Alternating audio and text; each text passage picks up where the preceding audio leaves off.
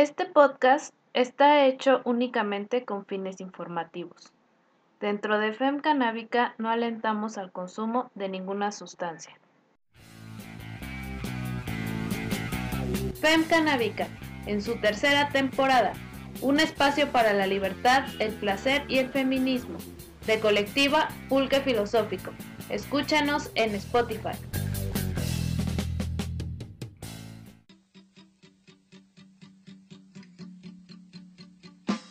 Hola, ¿qué tal amigos, amigas, amigues? Bienvenidos a esta tercera temporada de FEM Canábica. Yo soy Mugre Citadina en la conducción de este podcast y también en la producción. Y bueno, pues estamos muy contentas de recibirles en esta nueva temporada.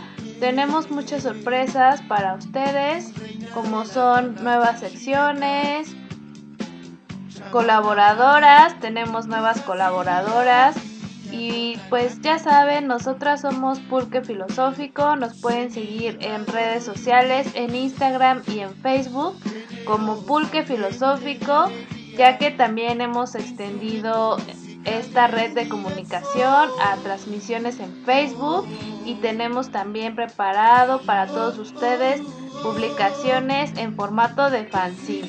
Así que pues toda la información se las vamos a tener aquí en el podcast FEM Canábica tercera temporada. Los dejamos con un anuncio de nuestra patrocinadora Palomitas de Maíz y regresamos con las secciones del día de hoy.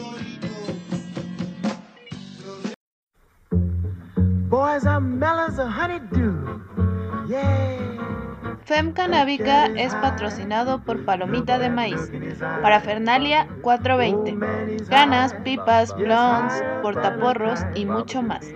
Entregas auroras a domicilio en CDMX y área metropolitana. Búscala en Facebook como Palomita de Maíz. Obtén 10% de descuento si lo escuchaste en FEM Canábica.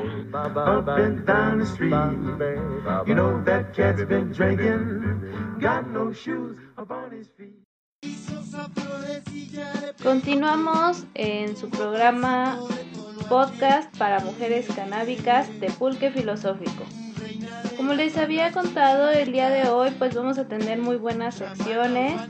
Y bueno, primero empezamos con dos nuevas, totalmente exclusivas para presentar en el primer episodio de la tercera temporada de FEM Canábica. Y bueno, pues tenemos preparado para ustedes la sección de las hijas de Mayagüez. Esta sección está dedicada para todas las mujeres que consumen, que producen y también pues que les late la cultura del pulque. Entonces, pues vamos a revisar mucha parte de la historia del el pulque, cómo nos relacionamos las mujeres con esta bebida de los dioses, también de las deidades prehispánicas como Mayahuel, Quetzalcóatl, muchos mitos.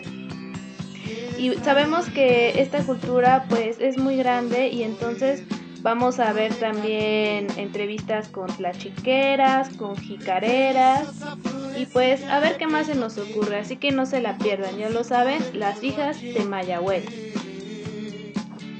Además, otra sección nueva que tenemos es por parte de nuestra colaboradora Diana Ramírez desde Pachuca Hidalgo y su sección se titula Legalidad psicodélica, para que sepan todo acerca de la regulación y pues ya saben que ahorita estamos pasando por un proceso complejo en el cual pues la Suprema Corte de Justicia ha declarado inconstitucional otra por otra prórroga porque pues estos legisladores no tienen nada de voluntad política y pues no han podido concluir la regulación. Y pues estos procesos que a veces pueden ser un poco complejos para nosotras, pues esta Diana nos la va a platicar de una manera muy ligera y muy sabrosa con un porrito. Otra colaboración que tenemos en este su podcast Fem Canábica es de canafilia con nuestra amiga Ale Contreras. Ella pues nos va a hablar de los temas de sexualidad pues que se relaciona con la cannabis, con las mujeres y pues sabemos que es una cultura muy grande que hay y que también hay mucho tabú alrededor de ellos con la sexualidad y la cannabis. Entonces, Ale Contreras, ella es antropóloga y también es sexóloga. Es un honor siempre contar con su colaboración, también de Radio Pacheco y pues de Canafilia. Así que estamos muy felices. El día de hoy Ale nos trae una crónica del evento Nenis for 20 que se llevó a cabo a principios de junio en la CDMX y en el cual pues pudimos ver que se están creando muchas redes entre mujeres canábicas emprendedoras y que tienen sus negocios y sus marcas y también hacen toda una cultura como stand-up, bailan trek, este, pues muchas cosas así, también hubo conferencias y bueno, pues ya esperamos a que Ale Contreras en su, en su sección Sexualidad y Cannabis nos platique del evento Nenis for 20. Y para cerrar tendremos la sección de actualidad feminista con nuestra compañera Fantasma Psicodélico. Ella nos va a hablar acerca del caso de la doctora Betty, que fue víctima de feminicidio por parte de los policías en Hidalgo. Entonces está habiendo una movilización muy grande allá y desde acá también pues nos solidarizamos con su familia y con todas las personas que la conocían ya que pues atravesó un caso de negligencia y totalmente de injusticia de lo cual nos va a platicar más nuestra compañera fantasma. Además de eso, estuvimos también en el encuentro de resistencia y de rebeldía en la toma de Limpi, en donde pudimos escuchar a diferentes luchas como Marichuy, también estuvieron hablando de la posa de Morelos, del tren Maya, los familiares de los normalistas de los 43, también de Macú. Y más adelante les estaremos platicando más acerca de este encuentro de resistencias y rebeldías en la toma de Limpi. Así que ya lo saben, amigas, amigos, amigues, no se despeguen. Esto es FEM Canábica. Escríbanos a nuestras redes sociales. Estamos en Facebook como Pulque Filosófico y en Instagram como también Pulque Filosófico. Iniciamos con nuestras secciones y primero les quiero presentar esta nueva sección titulada Las hijas de Mayagüel que preparé con mucho cariño para todas nuestras amigas pulqueras. En esta ocasión vamos a estar platicando de los espacios separatistas que están surgiendo para consumir pulque. Estuvimos platicando con Daphne de Pulques La Gozadera y ella pues acaba de inaugurar un espacio totalmente separatista en donde pues podemos ir las chavas a consumir el pulque de manera segura los días viernes. Además de eso, como sabemos, pues antes ya existían en las pulquerías tradicionales los departamentos de damas.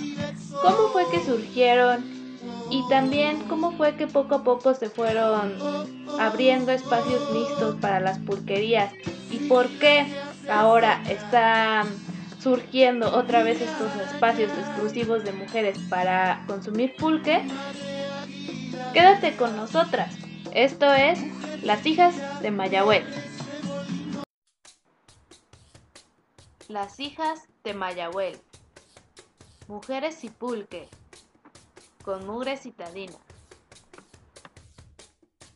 Ahí váyanse preparando, ahí váyanse preparando, que el conejo ha de salir, búscalo aquí, búscalo allá, que el conejo ha de salir. Hola, ¿qué tal amigas, amigos, amigues de FEM Canábica? Les habla Mugre Citadina y en esta ocasión les voy a presentar una nueva sección en su podcast FEM Canábica. Esta sección, Las hijas de Mayagüel, surge a partir del concepto de crisis que hay en pandemia, en el cual me di cuenta que muchas compas feministas empezaron a acercarse a la economía solidaria en mercaditas y en diferentes colectivas. Es por eso que también empezaron a comercializar pulque. Como saben, el pulque tiene una relación muy fuerte con las mujeres desde la época prehispánica, con su diosa Mayahuel. A lo largo de la historia ha habido diferentes formas en las cuales las mujeres nos hemos relacionado con esta bebida. En esta sección les vamos a abarcar varias partes de ella. Además de eso, vamos también a hablar de diferentes representaciones culturales con las cuales las mujeres nos, vamos relacionando con dicha bebida. Ya puede ser el arte, la música, los fanzines y también, pues, ¿por qué no?, la gastronomía y la mixología del pulque. La historia del pulque ya ha sido estudiada por muchos especialistas, sin embargo, consideramos en pulque filosófico que podemos aportar una perspectiva feminista. Un ejemplo de ello son los espacios separatistas que están surgiendo para consumir la bebida. El día de hoy tenemos de invitada a Dafne, ella es administradora e impulsadora de Pulques La Gozadera. Estos pulques se encuentran en el municipio de Chimalhuacán, y tiene una gran peculiaridad, que los días viernes son un espacio separatista, es decir, que solamente mujeres podemos ir a Pulques La Gozadera a consumir esta bebida de los dioses. Estuvimos platicando con Daphne, le hicimos algunas preguntas acerca de su proyecto y esto fue lo que nos respondió. Daphne, ¿De dónde surge la idea de hacer una pulquería con un espacio separatista? ¿Cómo surge? Bueno, es que, si soy sincera, la, idea en realidad no, no fue del todo mía, más bien fue una aportación de una amiga que se llama Yes, por cierto le mando saludos, y estábamos cheleando en mi casa, me hizo el comentario y ahí fue cuando pum, ¿no? Tuve una epifanía, me, me pareció excelente. Entonces ahí es donde me cae el 20 de que en realidad hay muy pocos espacios que podamos considerar como seguros para nosotras o donde por simple gusto o porque simplemente lo merecemos podamos convivir sin la presencia de, de hombres. No por otra cosa, sino porque simplemente así lo creemos y aparte porque me parece también importante recalcar que desde mi perspectiva la convivencia entre puras morritas le da un toque diferente al ambiente, es bastante peculiar. Bueno, le digan el mejor de los de los sentidos. Elegí los días viernes al azar, no fue por nada en especial. Y bueno, apenas que, que inauguré hace unos días, sí acudieron varias chicas y bueno, se vivió un ambiente de respeto, muy tranquilo. Todas se saludaban entre todas. Fue, fue muy bonito, me, me gustó muchísimo. Entonces ahí fue donde confirmé que, que pues fue una idea excelente.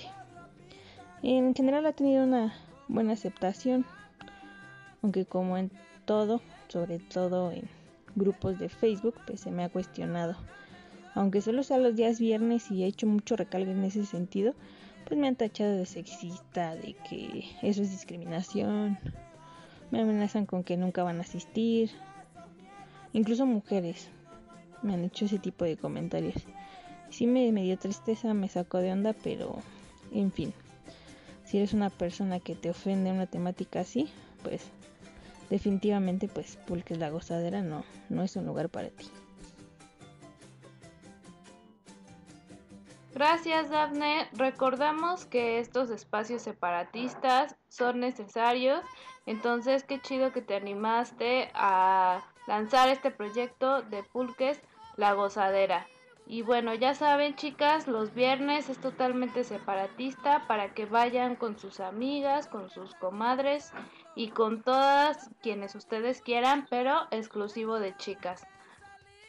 Ahora, Daphne, ¿nos puedes contar en todos los detalles en dónde te ubicas y qué ofreces en tu pulquería. tenemos pulque blanco, curados, curados 420. Que bueno, estos últimos son como la especialidad porque en realidad esto empezó solamente vendiendo curados canábicos y solamente entregas. Entonces, sí o sí, si les gusta, pues tienen que, que probarlos porque sí, la verdad es que sí son otra onda y pues los recomendamos mucho, ¿no? Bueno, también tenemos venta de cerveza en el spot y comida, botanas muy ricas que prepara mi mamá, como son tacos, tostadas, papas a la francesa.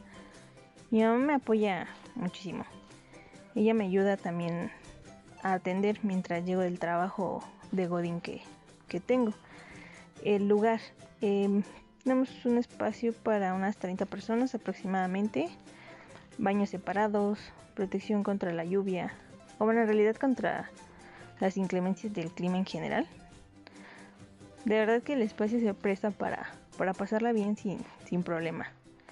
La música ustedes la eligen, la vamos poniendo conforme la van solicitando. Podemos tener karaoke, incluso si nos organizamos, pues algún evento de stand-up. Realmente por eso no hay problema. Estamos desde las 2 de la tarde y la hora de cierre, pues más bien depende de la banda, del, del ambiente. Estamos en el municipio de Chimalhuacán, muy cerca de la Sexta Torre, en calle Primera de Mayo, número 21, Colonia Nueva Santa Cruz. Eh, ya estamos, eh, bueno, es que anteriormente teníamos otra dirección, ya la estamos actualizando en Google, pero en la página ya, ya viene corregida, actualizada, ya cualquier duda en general, pues ya directamente de, de ahí. Independientemente de todo esto, los días sábados hacemos entregas en Chabacano a las dos y media en la línea 9. El 95% de las entregas son de curados 420. Las entregas me ayuda mi, mi socio a hacerlas. Él hace las entregas y también me ayuda a atender los días sábados y domingos. Los días viernes atiendo eh, junto con mi mamá. Gracias, Daphne. Qué chido que te ayude tu mami en todo este negocio que estás emprendiendo. Y bueno, ya lo saben, amigas, amigos, amigues. Busquen en Facebook Pulques La Gozadera para toda la banda que se encuentra cerca del municipio de Chimalhuacán, en el oriente de la ciudad. Ahí en su página de Facebook van a encontrar la información. Los viernes es un espacio separatista y los sábados y los domingos es un espacio mixto. La verdad es que si se antoja conocerlo por la música chida, porque es un espacio abierto, comida rica, pulques 420. Y también, ya saben, hágales encargos especiales, entregas en el metro Chabacano. Siguiendo con el tema de los espacios separatistas para consumir pulque, me gustaría recordar que esto podría ser que se vea como algo nuevo, sin embargo, en el siglo XX surgió el Departamento de Mujeres, que era un espacio exclusivo para las mujeres que tenían todas las pulquerías tradicionales en la ciudad. Si bien estos espacios que a partir de los años 20 se oficializa que haya en las pulquerías, vienen con todo un mensaje moralista de las campañas antialcohólicas en los cuales las mujeres pues era mal visto que consumieran pulque, que se embriagaran por toda una sociedad pues muy costumbrista del siglo XIX que venía del porfiriato en el cual pues las mujeres teníamos un deber ser. Sin embargo, pues ya a partir de los años 80 empieza a quitarse este espacio, el departamento de mujeres, en donde las, bueno, las féminas se reunían a consumir la bebida. Pues ahora celebramos que otra vez haya estos espacios y principalmente porque ahora pues tienen una intención que es diferente a la que había en tiempos pasados. Yo creo que ambos espacios pues eran buenos porque siempre, como lo mencionaba, espacios entre mujeres, pues la verdad es que son necesarios.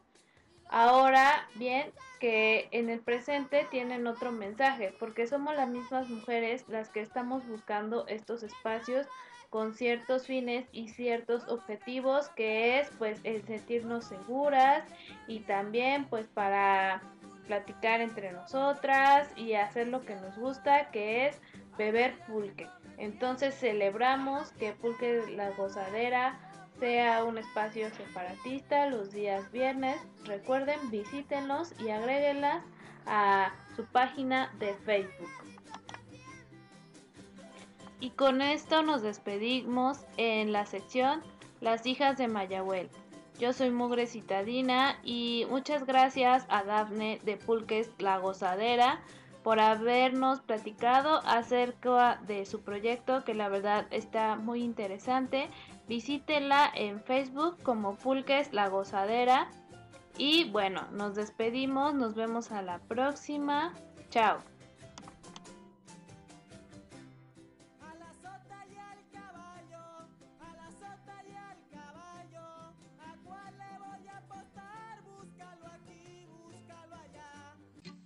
¿Qué les pareció esta nueva sección? Las hijas de Mayagüel. Muchas gracias a Pulques La Gozadera, que también es nuestra patrocinadora oficial.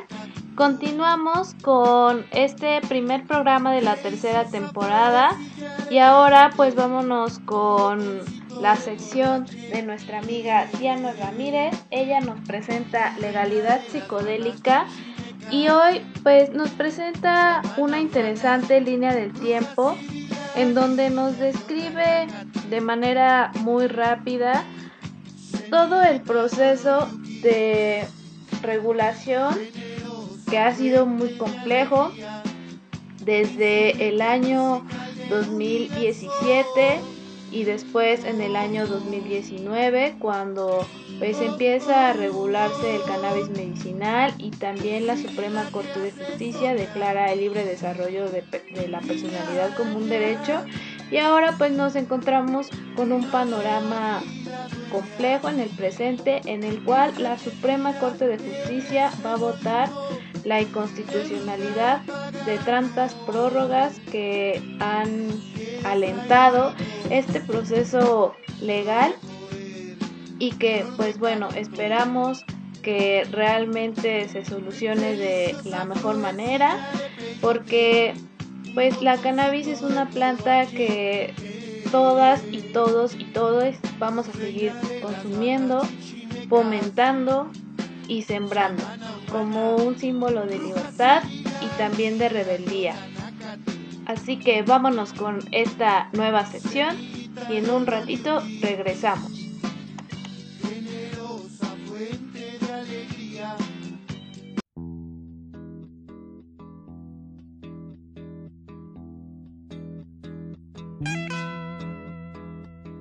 Lo que necesitas saber acerca de la regulación en legalidad psicodélica con Diana Ramírez.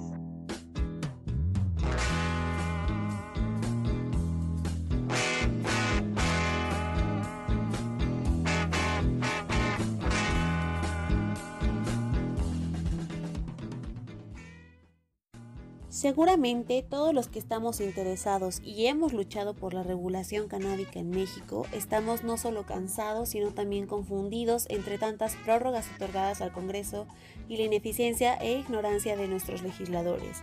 Llevamos casi dos años esperando a que el Congreso cumpla lo ordenado por la Suprema Corte de Justicia de la Nación respecto al uso lúdico de la marihuana una espera producto de un viaje y proceso que comenzó desde el 2014 con los primeros amparos y 2007 con la primera iniciativa, que hasta ahora no se ha materializado el sueño de que se termine el prohibicionismo, siendo garantizados los derechos de quienes somos usuarios de la cannabis. Es vital poder informar a los que bajo el estigma social no conocen todos los beneficios de la planta y discriminan a quienes estamos cerca de ellas, perpetuando la ignorancia colectiva que nace de prejuicios al consumo sin bases objetivas, que además no corresponden con las realidades de los usuarios. Entonces, ¿por qué es tan importante legislar? Bueno, comencemos por mencionar que la marihuana es la sustancia psicoactiva ilegal más usada del mundo. En el caso de México, conocemos que la presencia histórica del estigma y la condena judicial hacia los consumidores nos frena a un desarrollo colectivo óptimo. Por eso, una legislación hecha bajo una completa perspectiva de derechos humanos y beneficios reales a los usuarios es la apertura perfecta para lograr una transición hacia una sociedad post-prohibicionista, formando un nuevo ethos en el consumo de la cannabis. Ahora que tenemos este contexto, estoy segura que los que sabemos y no sabemos tanto sobre cuestiones jurídicas, estamos igual de confundidos ante el futuro incierto que hay sobre la regulación canábica. Es por eso que aquí te traemos un pequeño resumen y línea del tiempo de lo que ha pasado entre el Poder Ejecutivo, Legislativo, Judicial y la comunidad activista y de usuarios, así como los posibles escenarios existentes para su regulación. Y digo posibles porque sí. Como siempre, nosotros los pachecos estamos parados en un eterno limbo jurídico de amparos interminables, derechos inválidos y abusos de las autoridades. Bueno, comencemos ya con el chisme jurídico pacheco. Así que vayan forjándose un porrito, porque el coraje que vamos a pasar entre tanta prórroga y prórroga será más llevadero así, como siempre y como en todo. Nuestro viaje de regulación canábica comienza en el 2007, cuando la exdiputada Elsa Conde, representante del extinto Partido Paz, Partido Alternativa Socialdemócrata y Campesina, sí, así se llamaba, presenta la primera iniciativa el 27 de noviembre de ese año. Y sí, se desechó, así como pasó en el 2008 con la iniciativa de René Arce, Víctor Circigo en el 2010 y Fernando Belauzarán en el mismo año. Quien, por cierto, quería que fuera solo dominio del Estado el cultivo de la planta y propuso siete veces su proyecto de ley en el Congreso. Y así siguieron muchas propuestas más porque llevamos hasta ahora más de 25. Sin embargo, en el 2012 aparece un personaje, por así decirlo, que resulta vital para entender este proceso y que además esta vez venía desde el colectivo una representación social directa. Y estoy hablando de la Sociedad Mexicana de Autoconsumo Responsable y Tolerante, SMART, conformada por integrantes de los compañeros de México Unido contra la Delincuencia. Esta sociedad es bien importante porque con ella, en el 2013, cuatro activistas, Josefina Ricaño, Juan Torres, Pablo Girault y, y, Armando Santa Cruz, que por cierto no eran consumidores pero sí activistas, interponen el primer amparo contra el régimen prohibicionista, para noviembre del 2015 se estaba dando ya el primer fallo del amparo en revisión, sí, el de SMART, y esto abría por completo el panorama, pues se presentaba el primer precedente para la creación de jurisprudencia por parte de la Suprema Corte de Justicia de la Nación. En este amparo, la Corte declaraba inconstitucional la prohibición absoluta del consumo personal de la marihuana, pues en la Ley General de Salud se vulneraban y vulneran hasta la fecha el derecho al libre desarrollo de la personalidad y de la autodeterminación.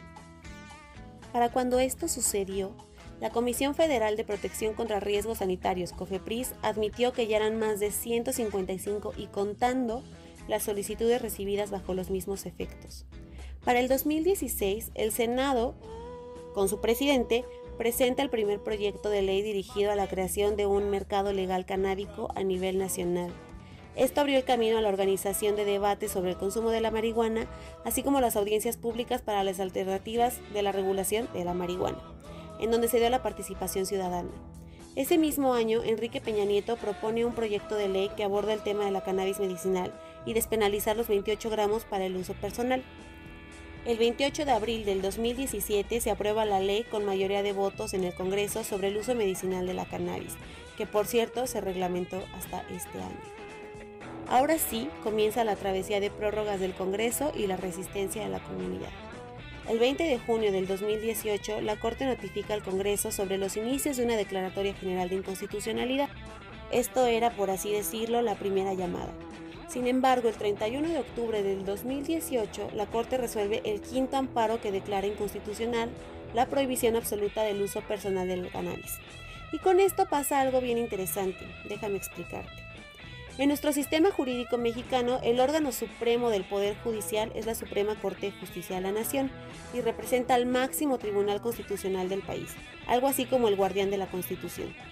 Bueno, la Corte resuelve controversias y en este caso, al resolver el quinto amparo, sentencia, resuelta en el mismo sentido de declarar inconstitucional el prohibicionismo, nace una jurisprudencia y esta podemos entenderla como la interpretación correcta y válida de una ley es como aplicar correctamente la ley. y si bien no está a la par de esta, sí es una fuente del derecho, aunque muchos colegas digan que no, pues complementa el ordenamiento jurídico. La figura de la jurisprudencia integra por completo la acción de la Corte de generar una declaratoria general de inconstitucionalidad, figura que nace en el 2011 producto de la reforma a la Constitución y a la Ley de Amparo. En esta declaratoria, una vez más, establece una vez más la existencia de la jurisprudencia por reiteración, en donde se ha determinado la inconstitucionalidad de la norma.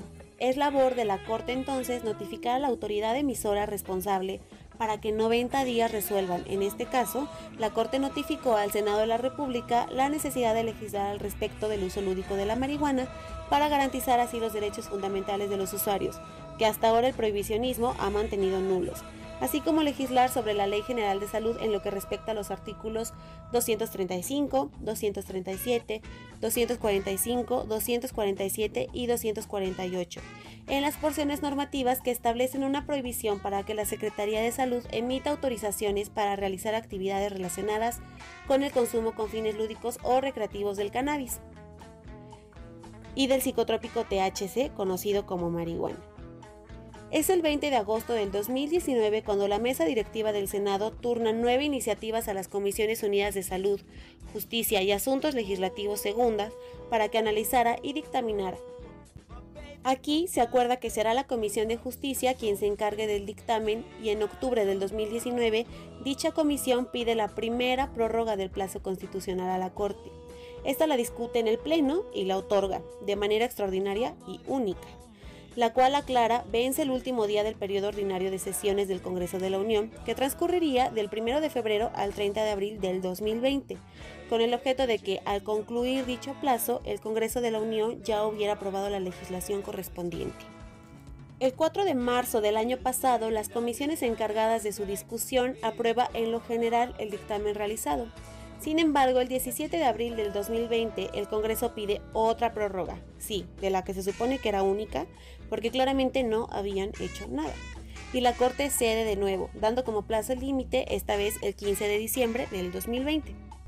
El 19 de noviembre nos despertamos con la noticia de que en menos de un mes de que el segundo plazo, que jamás debió existir, se cumpliera, el Senado aprueba en una sesión un nuevo dictamen. ¿Recuerdan? El que parecía hecho una noche antes por Julio Menchaca y sus asesores, seguramente empresarios internacionales. Del dictamen anterior no se volvió a saber nada. Con la aprobación de este nuevo dictamen express y mal hecho, se da el proyecto de ley para la regulación del cannabis. El 24 de noviembre, porque todo lo quisieron hacer en un mes cuando tuvieron no uno, sino dos periodos de sesiones para legislar al respecto, se turnan las comisiones de salud y justicia de la Cámara Baja, diputados. Para esto, el 10 de diciembre la Corte da una tercera prórroga, que ya era una burla, y extiende el proceso hasta el 30 de abril del 2021. Nosotros, los Pacheco, recibimos ya bien cansados y con las últimas gotitas de esperanza legislativa el año 2021, que no solo ha hecho más que dejarnos más y más decepcionados, ¿Recuerdan las barbaridades que los legisladores decían en las sesiones? Que si los oxos de mota, que si los viajes de cuatro días con el HTTC, que si el cerebro de un usuario está bien blando, puros comentarios que dejaban ver que el trabajo del legislador es todo menos objetivo, pues en el Pleno se, dedicaron a sesionar con el estigma bien presente. Entre el 8 y el 10 de marzo, el nuevo dictamen corregido se aprueba en lo general por las comisiones antes nombradas y se aprueba en el Pleno de la Cámara Baja, por lo que se turna al Senado para que, aunque la verdad seguía bien mal hecho y se había realizado cambios que solo perpetuaban y legitimaban la discriminación al usuario, lo único que se tenía que hacer en este caso era turnar al Senado para que éste lo ratificara en comisiones y pleno, pasar al Ejecutivo para su aprobación y esperar a que éste fuera publicado en el Diario Oficial de la Federación para comenzar a ser vigente.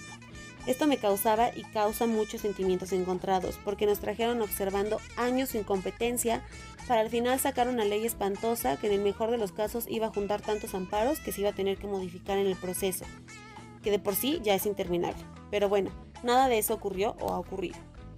El 5 y 6 de abril de este año, las comisiones de salud y de estudios legislativos segunda del Senado votaron en la aprobación del dictamen con un total de 14 votos a favor 7 en contra y 2 abstenciones.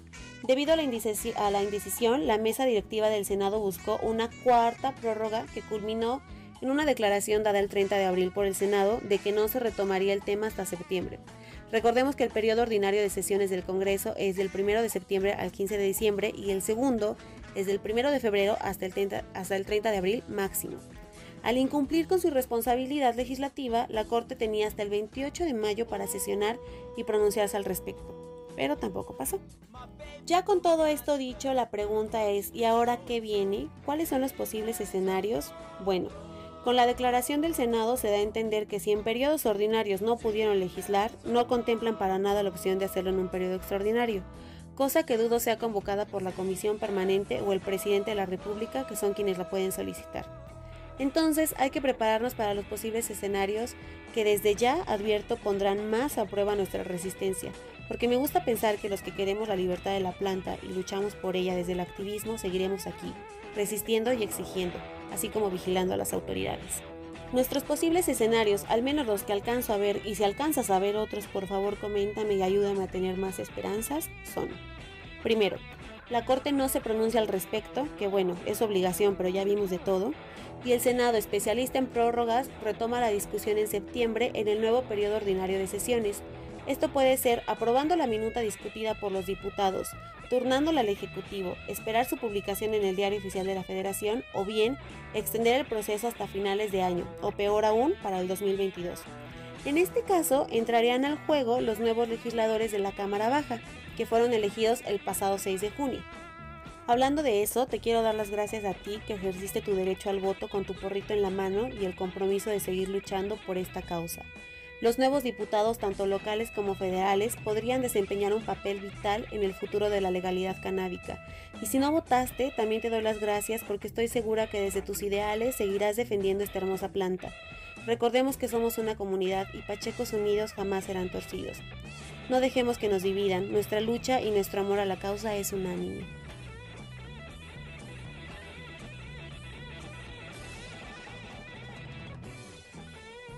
Y bueno, siguiendo con nuestros escenarios, el segundo es, se abre una sesión extraordinaria porque los activistas nos ponemos a presionar tanto que la comisión permanente o el mismísimo presidente de la República ordene el periodo extraordinario, ya sea aprobando sin correcciones la minuta de los diputados o haciendo otra nueva que después tendría que turnarse a los diputados. Y aquí se pone más interesante el asunto, porque tendría que ser discutido en sesión extraordinaria por los diputados que ya van de salida. Esto tendría que ser ya mismo, ahorita, junio, julio. Y lo veo medio complicado, pero no imposible. En nuestro último escenario, que a decir verdad me tiene algo preocupada y muy a la expectativa, la Corte ahora sí pone en marcha después de tanta prórroga la Declaración General de Inconstitucionalidad, que ojo, recordemos que el trabajo de la Corte no es legislar, no es hacer leyes. Aún así, esto no es tan fácil ni tan rápido. Lo que procede aquí es que un ministro tome el caso y formule un proyecto, algo así como un amparote, que declare inconstitucionalidad sobre los artículos de la Ley General de Salud que platicamos al principio y estos sean derogados. Este proyecto se debe someter a votación del Pleno y si obtiene los votos a favor de 8 o la totalidad de los ministros se da por aprobado. Se publica en el Diario Oficial de la Federación la inconstitucionalidad y nos quedamos flotando en este limbo jurídico donde los amparos no van a parar porque no conocemos el proyecto aún. Y nos enfrentamos a permanecer sin un modelo regulatorio que no aborda los temas que son vitales y por los que tanto hemos estado luchando.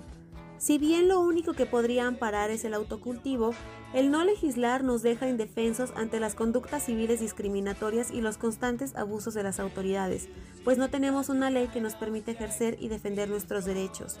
Todo lo que se había planteado de la, de la liberación de presos primodelincuentes por delitos relacionados con la cannabis, adiós a la regulación de los clubes canábicos, a la industria, el libre consumo en espacios compartidos, los 28 gramos, en fin, todo lo que una ley debe abarcar. La Corte dio tantas prórrogas porque como máxima autoridad judicial reconoció la importancia de que este tema sea legislado y la complejidad del mismo. Así lo declaró en su sesión privada el 29 de octubre del 2019. Si bien no sabemos a ciencia cierta qué va a pasar, podemos contemplar estos escenarios y comenzar a imaginarnos en cada uno de ellos. Para mí, la comunidad canábica ha sido desde siempre una familia la planta no me ha enseñado otra cosa más que ser libre y no pienso ni quiero seguir escondiéndome ni viviendo bajo el estigma que se ha tenido sobre nosotros. Este tema, por su complejidad, debe ser abordado de forma multidisciplinaria, no solamente derogando unos artículos. Lo único que me queda por decir es que ya demostramos que somos muchos, que estamos informados, que seguiremos presentes, resistiendo. Y a ustedes, comunidad, les pido, sigamos unidos, recordemos siempre la raíz de nuestro movimiento, que es uno con la planta y lo que de ella hemos aprendido. Si tienes alguna duda o quieres seguir echando el chisme jurídico pacheco y generar entre nosotros más canales de información, puedes encontrarme en Instagram como DianaJPR. Buenos humos, les quiero.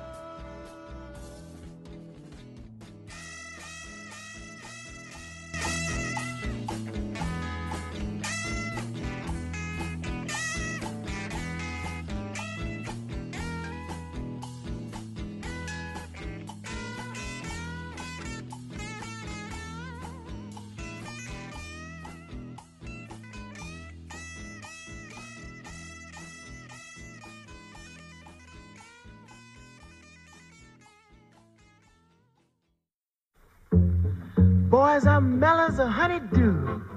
Yeah. FEM Canábica es patrocinado por Palomita de Maíz, Parafernalia 420, ganas, pipas, blondes, portaporros y mucho más. Entregas auroras a domicilio en CDMX y área metropolitana. Búscala en Facebook como Palomita de Maíz. Obtén 10% de descuento si lo escuchaste en FEM Canábica.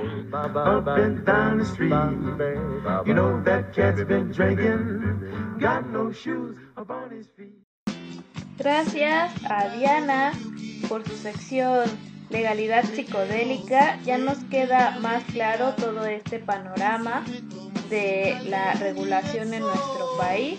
Y pues ya lo saben amigas, únanse a las luchas desde su ciudad o desde donde se encuentren. Y gracias también a nuestra patrocinadora Palomita de Maíz.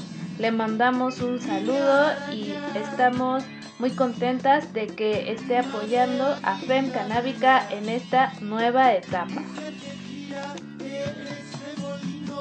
Continuamos. Les recordamos nuestras redes sociales. Estamos en Facebook y en Instagram como Pulque Filosófico. Para que nos escriban sus dudas, sus comentarios. Ahí vamos a estar todas las colaboradoras por si nos quieren hacer alguna pregunta de las sesiones que el día de hoy les estamos presentando.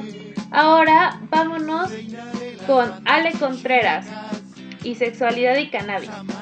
En esta ocasión ella nos va a presentar una crónica de la eventa que hubo en CDMX a principios de junio, Nenis for 20, en donde se presentaron varias mujeres emprendedoras con toda la cultura canábica desde el arte, la música, el baile y también pues como sabemos toda la riqueza que tiene la planta se puede utilizar para productos de belleza, también para hacer lubricantes, para la alimentación.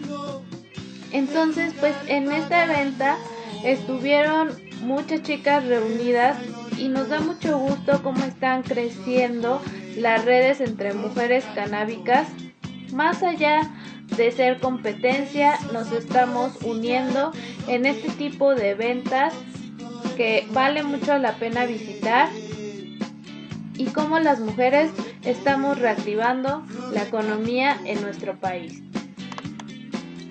Así que los dejo con Ale Contreras.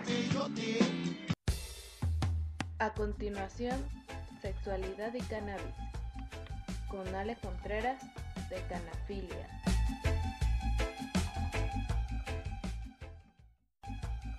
Hola, ¿qué tal amigas, amigos, amigues de Fem Canábica? Qué gusto y qué honor, qué placer estar de nuevo con ustedes en esta nueva aventura con nuestras amigas de Fem Canábica. Eh, muchas gracias a Mish y a esta Sonia por la nueva temporada que traemos aquí para ustedes. Nuevamente yo, Ale Contreras, con eh, Sexualidad y Cannabis. Esta ocasión hablaremos sobre el evento Nenis 420 que se llevó a cabo el pasado eh, sábado 5 eh, de junio aquí en la Ciudad de México. Déjenme contarles que fue un evento muy muy muy bien planeado. Este evento surge de la necesidad de crear redes entre mujeres para eh, pues empoderarnos económicamente. Eh, cabe resaltar que, pues como lo dice el nombre, nenis, pues somos mujeres que tenemos algún emprendimiento canábico o algún emprendimiento que no tiene que ver con el cannabis, pero eh, pues como este nos, nos, acompañamos en el camino y bueno, eh, confluimos en una red de mujeres canábicas. Entonces la idea nace de ahí, de una hacer una bazarcita o una mercadita entre nosotras un grupo de mujeres que pues estamos ahí en un círculo de mujeres. Entonces eh, el evento pues creció, se llevó una magnitud más grande. Claro, siempre en compañía de todas y bueno, pues también es importante destacar que pues nuestra amiga Arandeni G y de pues que tiene también su marca como Vapotlano, tiene su agencia de marketing, pues también hizo posible que este evento creciera a tal magnitud. Bueno, pues déjenme platicarles que tuvimos mm, varias actividades, que tuvimos eh, pues muchas pláticas de mujeres muy interesantes, eh, que, también estuvimos ahí dando una plática muy breve sobre sexualidad y cannabis y eh, porque el tiempo nos pues mm, fue, fue, fue difícil déjenme contarles que pues había una locación y finalmente se, cambió de locación a otro sitio y bueno pues ahí era difícil dar talleres y pláticas. Bueno, pues la tarde comenzó con nuestra amiga Tonantzin Santos, que nos dio una meditación con cuencos y bueno, pues sus meditaciones siempre son canábicas. Siempre está llena de magia, de luz, de amorcito y estrellitas, como yo le digo, ¿no? Eh, ella pues nos hizo esta meditación y con eso se abrió el evento. Eh, después eh, continuó pues el itinerario, también estaban nuestras unas amigas estandoperas, entre ellas la famosa Pam Monstruo, que pues dentro de su presentación pues hablan sobre situaciones del cannabis, ¿no? Y cómo nos atraviesa con mujeres. En verdad bastante gracioso y bastante pues este, mm, ¿cómo lo diré? Bastante novedoso, ¿no? Porque bueno, pues uno es pacheca y, y pues es bien grato y bonito ver a más mujeres, ver a mujeres haciendo stand-up y bueno, pues qué mejor que canábico. Eh, por ahí también surgió la invitación de hacer una colaboración. Siempre me ha gustado el stand-up y creo que es parte de las artes, ¿no?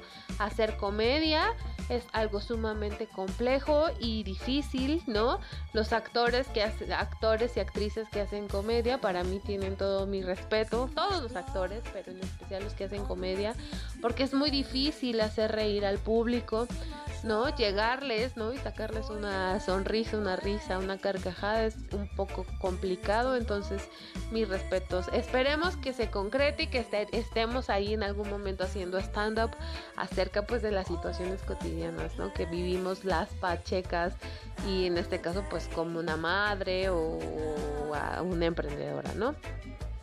Después también tuvimos a nuestras amigas de Ya Siéntese Señora. Bueno, estas colegas que también hacen podcast y que empezaron con radio eh, pues que también son feministas y que también forman parte de este eh, círculo no canábico porque ellos también ya sientes señora pues es un programa dirigido pues también al, público 420 a mujeres no en el que nos hablan sobre feminismo y bueno en esta ocasión ellas nos hablaron sobre eh, pues la situación de eh, las empresas, ¿no? Cómo es que tienen un discurso que, que hablan sobre el feminismo, por ejemplo, grandes transnacionales, ¿no? Que hablan en sus campañas publicitarias tienen pues cuestiones feministas, se cuelgan del discurso feministas, pero en la realidad son eh, pues explotadoras esas empresas o entre sus filas tienen a niñas, niños y mujeres trabajando en condiciones deplorables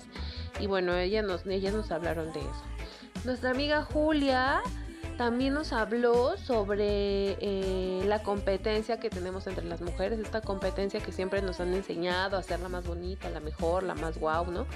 Y nos hizo reflexionar en, torno a que pues no es necesario competir, ¿no? Y que eh, pues más bien que competir, pues nos eh, autocuidemos, ¿no? Nos habló sobre el autocuidado y pues nos enseñó también que pues podemos convivir mujeres en paz. Ah, también por ahí tuvimos a nuestra amiga Karime Macoma con su música y sus letras de rap que giran en torno al cannabis. Y bueno, ella es una artista completa porque también es, eh, hace cerámica, cerámica hermosa, bellísima, es única en su, en su tipo eh, y además es una ilustradora eh, también muy talentosa. Y bueno, pues déjenme decirles que para ella fue su debut y que en el mundo canábico, ¿no? Estamos muy orgullosos y le auguramos mucho éxito y que todo este, pues que tenga mucho éxito. También tuvimos algún club canábico de Morelia, el club de Meter, y bueno, pues también nos habló sobre su proyecto. Mm, también tuvimos al Círculo de Mujeres 420 del Plantón de que está en el Senado. Ellas, ellas se presentaron con una canción para los asistentes, presentaron un poco del trabajo que se hace en el Círculo de Mujeres, que es eh, pues una cuestión mágica, espiritual. ¿no? En donde es un espacio para poder eh, eh, pues convivir entre mujeres y hablar sobre nuestras cuestiones emocionales, ¿no? espirituales y bueno pues presentaron una canción muy bella. También estuvo eh, pues también hubo una clase de twerk en donde nos explicaron el origen histórico y nos hablaron también sobre cuestiones sociales del twerk, la, la colonización, ¿no? Cómo es que nos han enseñado a no mover ciertas partes de nuestro cuerpo, a no mostrarlas, a no mostrar, este, pues sí, nos colonizaron hasta el culo, ¿no? Las mujeres.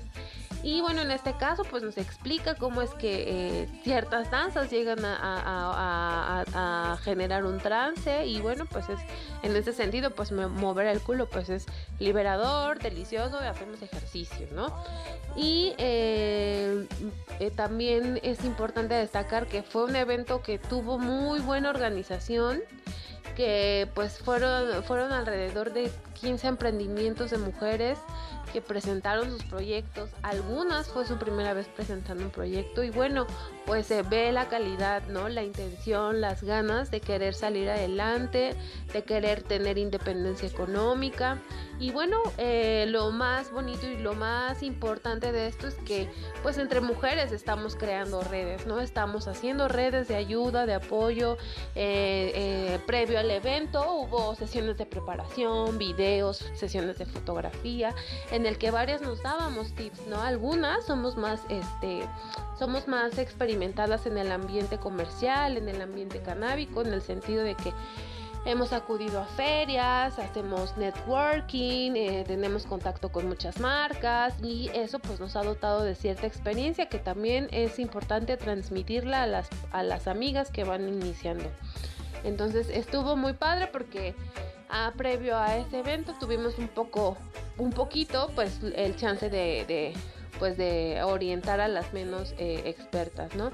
Eh, para nosotros fue, ah, también hubo una este, un espectáculo de burlesque a cargo de Curvy Magnolias Burlesque, que también, ¿no? Pues es un proyecto que, que traen varias chicas en el que presentan su show de burlesque. Lo importante y lo positivo de este colectivo es que, eh, pues, eh, tienen que, que, consideran el cuerpo como pues diverso, ¿no? Y entonces pues puedes tener una diversidad de cuerpos que para disfrutar, ¿no? Y para bailar y, y pues eh, cultivan mucho el body positive y bueno pues en, este, ellas estuvieron también estuvieron las Sister of the Valley hubo barras de monchis totalmente vastas no nunca faltó esquites deliciosos, muchas marcas de chicas, ¿no? Vimos ahí una marca de, de material de laboratorio nueva también, que le, auguramos mucho éxito también, porque pues también las mujeres son científicas y también queremos entrar a ese ámbito.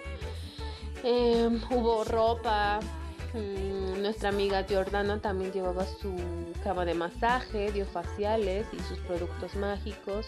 Nuestra compañera de Lashmi también llevaba toda su línea de, de cuestiones mágicas y de para mujeres, ¿no? O sea, nos regaló una cajita de un jabón, una, una bomba de para los pies, o sea, algo muy holístico, ¿no? Uh, muy buena, su, muy buenos productos.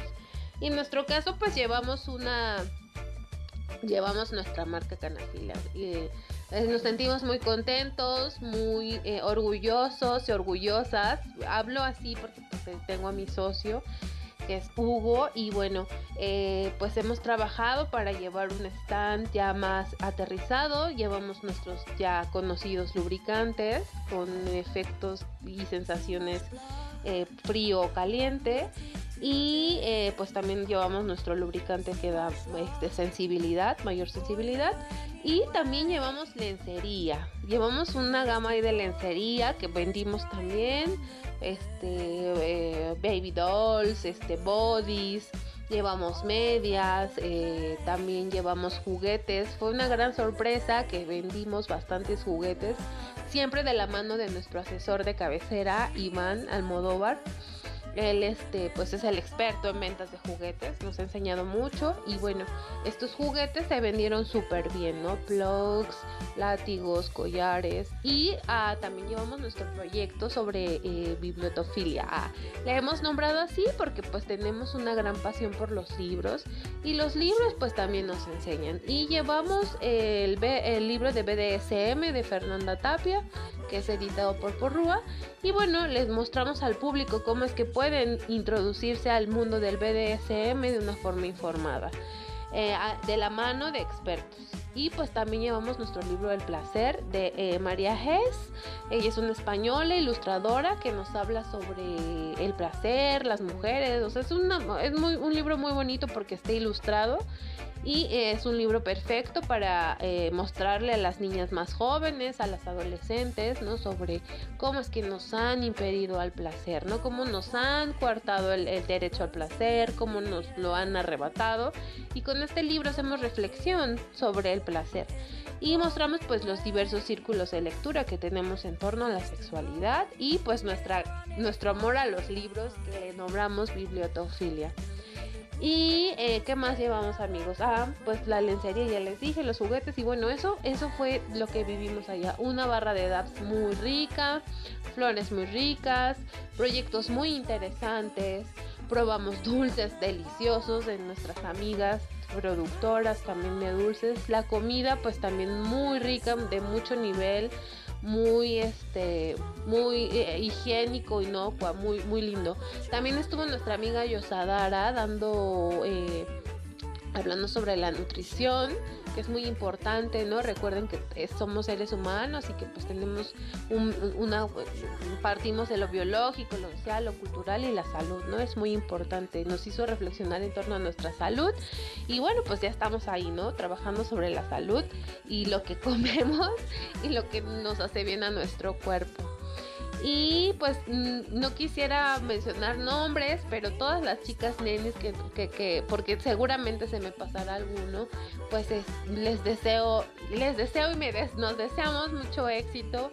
Eh, mucha prosperidad y que este sea el inicio de pues un proyecto muy grande en el que pues se vayan sumando más mujeres, en el que vayamos apoyándonos más, en el que eh, vayamos apuntando hacia la hacia el empoderamiento económico. Recuerden amigas, eh, y también amigos, apoyen siempre a las mujeres que están a su lado, ¿no? A sus hermanas, a sus mamás, a sus tías, a sus parejas, porque para las mujeres es muy importante la independencia económica, el empoderamiento económico.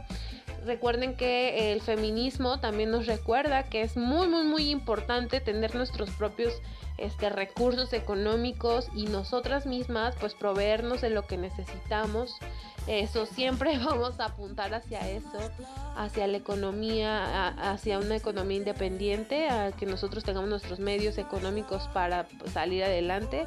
Y bueno amigas y amigos esto ha sido todo por, por mi parte. Los esperamos en la siguiente emisión de sexualidad y cannabis.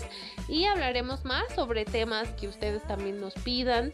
Recuerden que somos especialistas y que tenemos toda la eh, disponibilidad para hablar de los temas de los que ustedes tengan dudas. Nos vemos pronto y muchas gracias por, por esta nueva oportunidad y larga vida a Fem Canábica.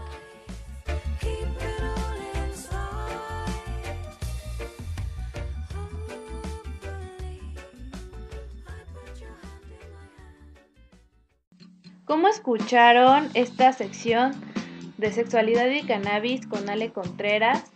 La verdad es que pues está muy interesante y muy chido que estén surgiendo estos eventos para impulsar las redes entre mujeres canábicas y sobre todo pues que son emprendedoras, muy creativas y también súper talentosas. Ya lo saben, amigas, amigos, amigues, si ustedes les interesa el tema de sexualidad relacionado con la marihuana, pues nos pueden escribir a arroba pulque filosófico en Facebook e Instagram para que nos digan qué temas les gustaría que nuestra amiga Ale tratara en esta sección. Como les contaba, ella es sexóloga y antropóloga, entonces nos puede hablar del sistema endocannabinoide en la sexualidad, también de prácticas sexuales muy diversas, del cuidado femenino, de cómo la cannabis nos ayuda a las mujeres en el placer y la salud sexual. Entonces, pues déjenos sus comentarios, ya saben, pulque filosófico en redes sociales. Gracias a Ale Contreras por esta aportación y esperamos seguir colaborando juntas. A continuación, seguimos con la actualidad feminista a cargo de nuestra compañera filósofa fantasma psicodélica. En esta ocasión nos viene a contar la actualidad del caso de la doctora Betty, quien fue víctima de feminicidio por parte de la policía de Hidalgo, lo que sin duda es un caso de injusticia y que las autoridades se lavan las manos diciendo que la que Betty se suicidó. Entonces, pues estamos ya hartas de tanta violencia y también vimos cómo la comunidad y los colectivas feministas quemaron el ayuntamiento en un grito de ya basta, estamos hartas de tanta violencia. Entonces, pues Sonia nos platica más acerca de este tema que la verdad pues es para analizarse. Y además de eso, estuvimos en el encuentro de rebeldía y resistencias desde la toma del INPI con la comunidad otomí, en donde pudimos conocer las demandas de diferentes colectivos que están luchando en contra del sistema y también para defender la madre naturaleza. Entre los colectivos estuvieron los de la Poza de Morelos, en contra del Tren Maya, los normalistas del 43 y las normalistas de Macú, la toma de Bonafont por todo el robo que está habiendo a las comunidades en Puebla por parte de esta empresa. Estuvieron los 12 pueblos de Tecama, desde el istmo de Tehuantepec. Y bueno, estos proyectos extractivistas afectan muchísimo al ecosistema. También el, el, tren Maya se está llevando a mucha selva de Campeche, de Yucatán. Y si no fuera por estos colectivos y por estos pueblos que defienden todo el ecosistema, ya no tendríamos nada en este país nada que presumir, nada de naturaleza y solamente hoteles y grandes empresarios adueñándose de las tierras. Así que estuvimos desde la toma del INPI cubriendo este encuentro y aprendimos muchísimo de las palabras de estos defensores de la vida y también estuvo por ahí Marichuy. Fantasma nos trae el reporte desde allá. Adelante, Fantasma. Florecilla de un botoncito de eh.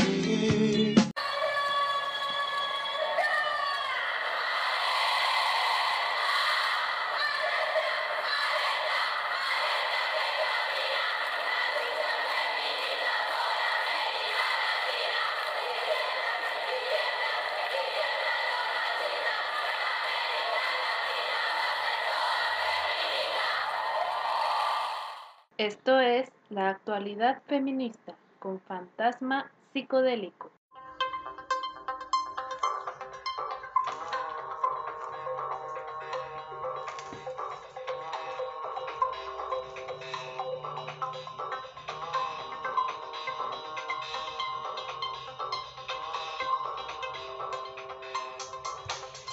Bienvenidas queridas amigas de FEM Canábica.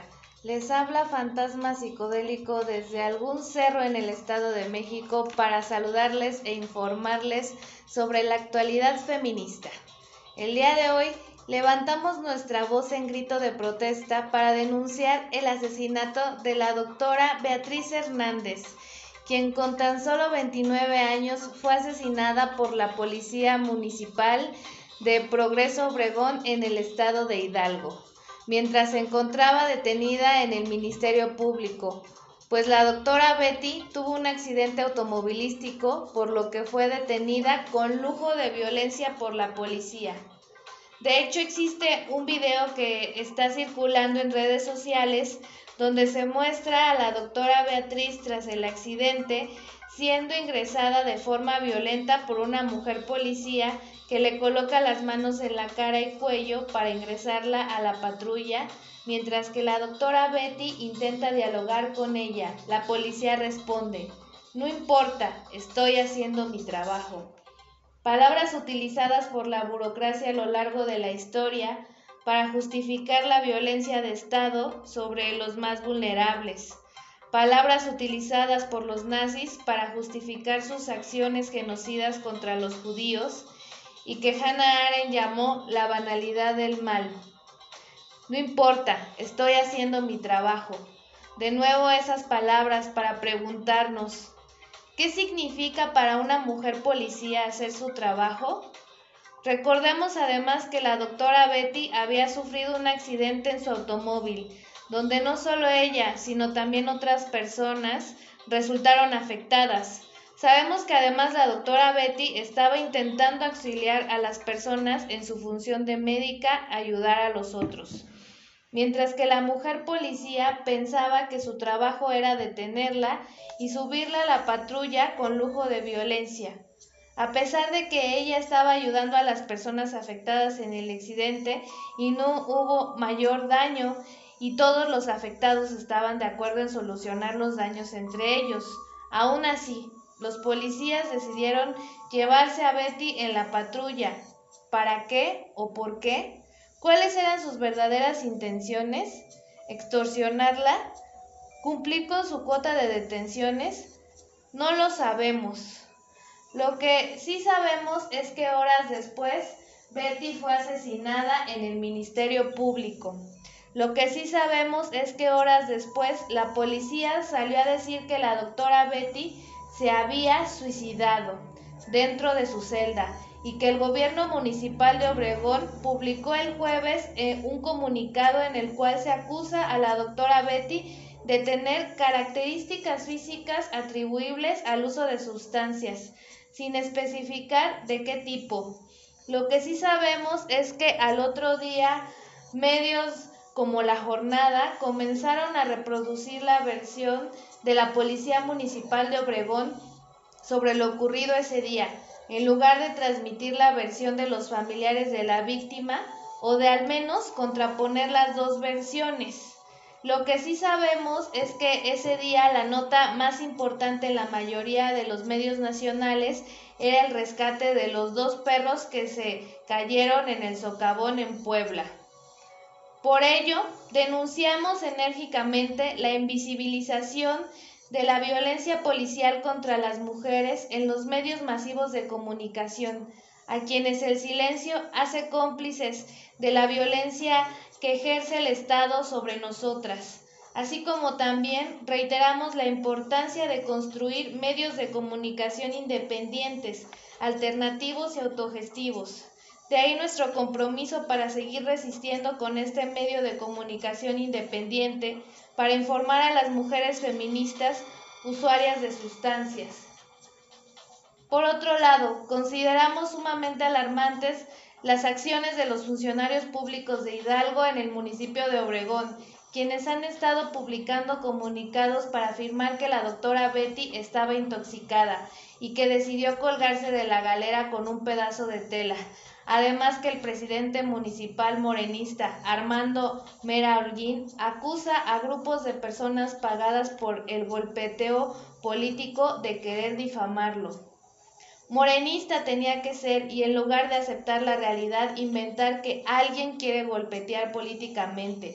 Morenista tenía que ser para evadir su responsabilidad sobre los hechos ocurridos bajo su gobierno y jurisprudencia Morenista tenía que ser para criminalizar a la víctima y sostener que fue su decisión morir al decidir suicidarse.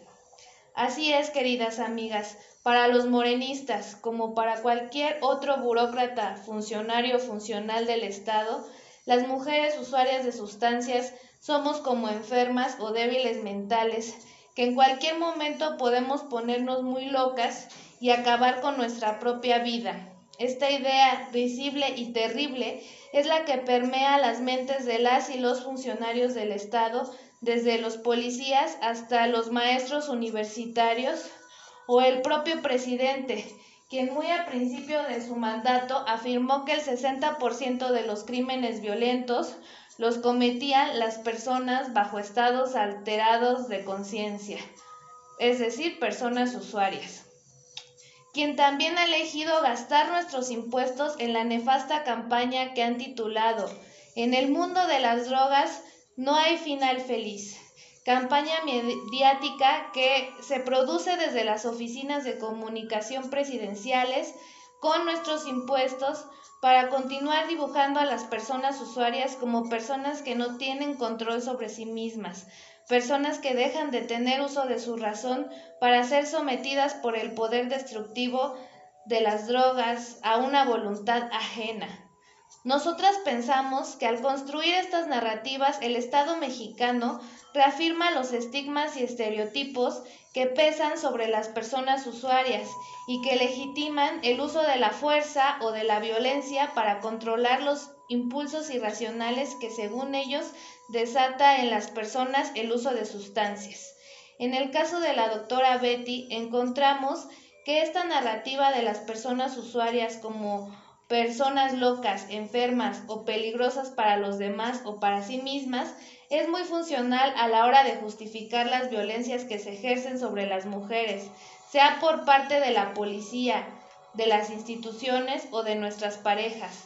Ejemplo de ello son el caso de Lesbi, de quien las autoridades universitarias y su entonces pareja y asesino dijeron que se encontraba intoxicada y se había suicidado, o el caso de Victoria, mujer salvadoreña, migrante, asesinada frente a las cámaras por policías en Tulum, de quien también se justificó la violencia ejercida en su contra por encontrarse en estado de intoxicación. Pero volvamos al caso de la doctora Betty, quien definitivamente no se encontraba bajo el influjo de ninguna sustancia, sino que más bien fue acusada de estarlo para justificar así la versión de que ella se había suicidado. En este sentido, se hace muy evidente cómo para las personas que trabajan en las instituciones del Estado, ser mujer usuaria justifica la violencia que se ejerce contra nosotros. Por ello es muy importante denunciar las consecuencias que tienen las narrativas que se construyen desde el poder de las personas usuarias como personas enfermas o sin pleno uso de sus facultades mentales, es decir, locas, y señalar que estas consecuencias no son solo para las personas usuarias, sino también para las personas no usuarias, como en el caso de la doctora Betty, de quien no sabemos si era usuaria o no lo era. Lo que sí sabemos es que esta narrativa que estigmatiza y criminaliza a las personas usuarias fue utilizada por las autoridades para encubrir su feminicidio como suicidio. Lamentamos mucho su muerte y seguiremos dándole seguimiento a su caso. En otras noticias, el pasado miércoles 9 de junio se llevó a cabo el encuentro de resistencias y rebeldías donde la colectiva Pulque Filosófico estuvo presente para escuchar las palabras de los pueblos, quienes ante la simulación hecha gobierno se preguntan ¿Cuál es el balance frente a la explotación, despojo, represión y desprecio que impone el capitalismo y la cuarta transformación?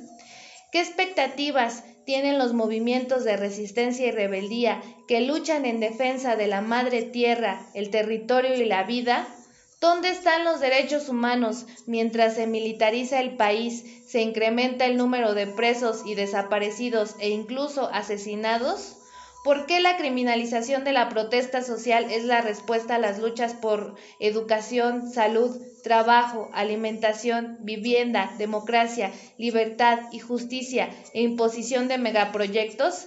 ¿Qué significa para nuestras luchas de resistencia y rebeldía la gira zapatista por Europa y el resto del mundo? A continuación, les presentamos la palabra de nuestra vocera Marichuy que nos va a dar una respuesta muy general a estas preguntas desde su experiencia como vocera de los pueblos y en su recorrido también que ha realizado por los pueblos originarios de todo el país. Escuchémosla.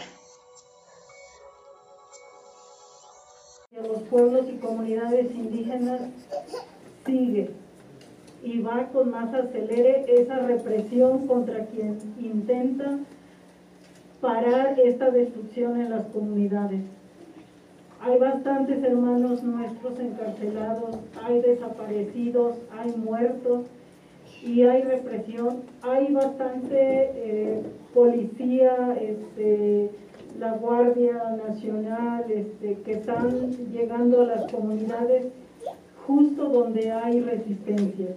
Entonces, esa es la, eh, pues la cuarta T para las comunidades, porque no es cierto que se ha parado ese despojo, sigue ese despojo, sigue ese eh, eh, invadiendo territorios de comunidades indígenas. Y ante eso la respuesta de que se pare esta destrucción este despojo, la respuesta es la cárcel y es llenar más de Guardia Nacional, de policías, de este, paramilitares para confrontar en la comunidad y que haya pretexto de poder militarizar más este, esas comunidades. Entonces, no se ve el cambio, no se ve realmente que haya este, esa palabra que se dijo que primero los pobres, las comunidades están, eh, eh, creo que hay un intento de despojarles eh, de sus tierras y territorios y dárselos al capital, dárselos al capitalismo. Y decían los pueblos, es que para nosotros la tierra, el agua, los bosques es la vida es lo que nos hace que estemos aquí. Y el día que todo eso se acabe y se convierta en todo un super desarrollo, para nosotros va a ser la destrucción y muerte. Entonces, eh, eso está pasando en las comunidades y pueblos.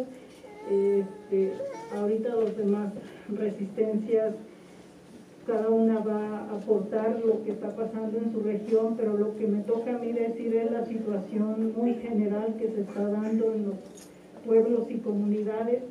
Y por eso hay todas estas resistencias y rebeldías, porque se niegan a morir, porque el territorio es de las comunidades, no es del capital. El capital lo único que ve en los territorios, en las aguas, en los bosques, es el signo peso las comunidades ven la vida.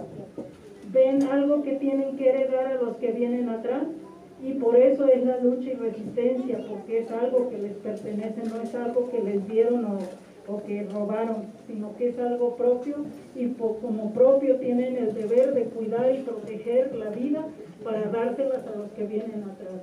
Y mientras haya amenazas contra esta vida, va a seguir esa resistencia.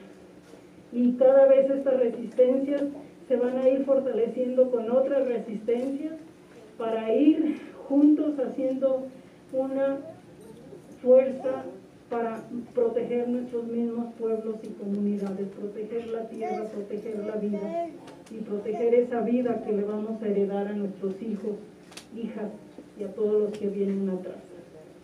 Gracias.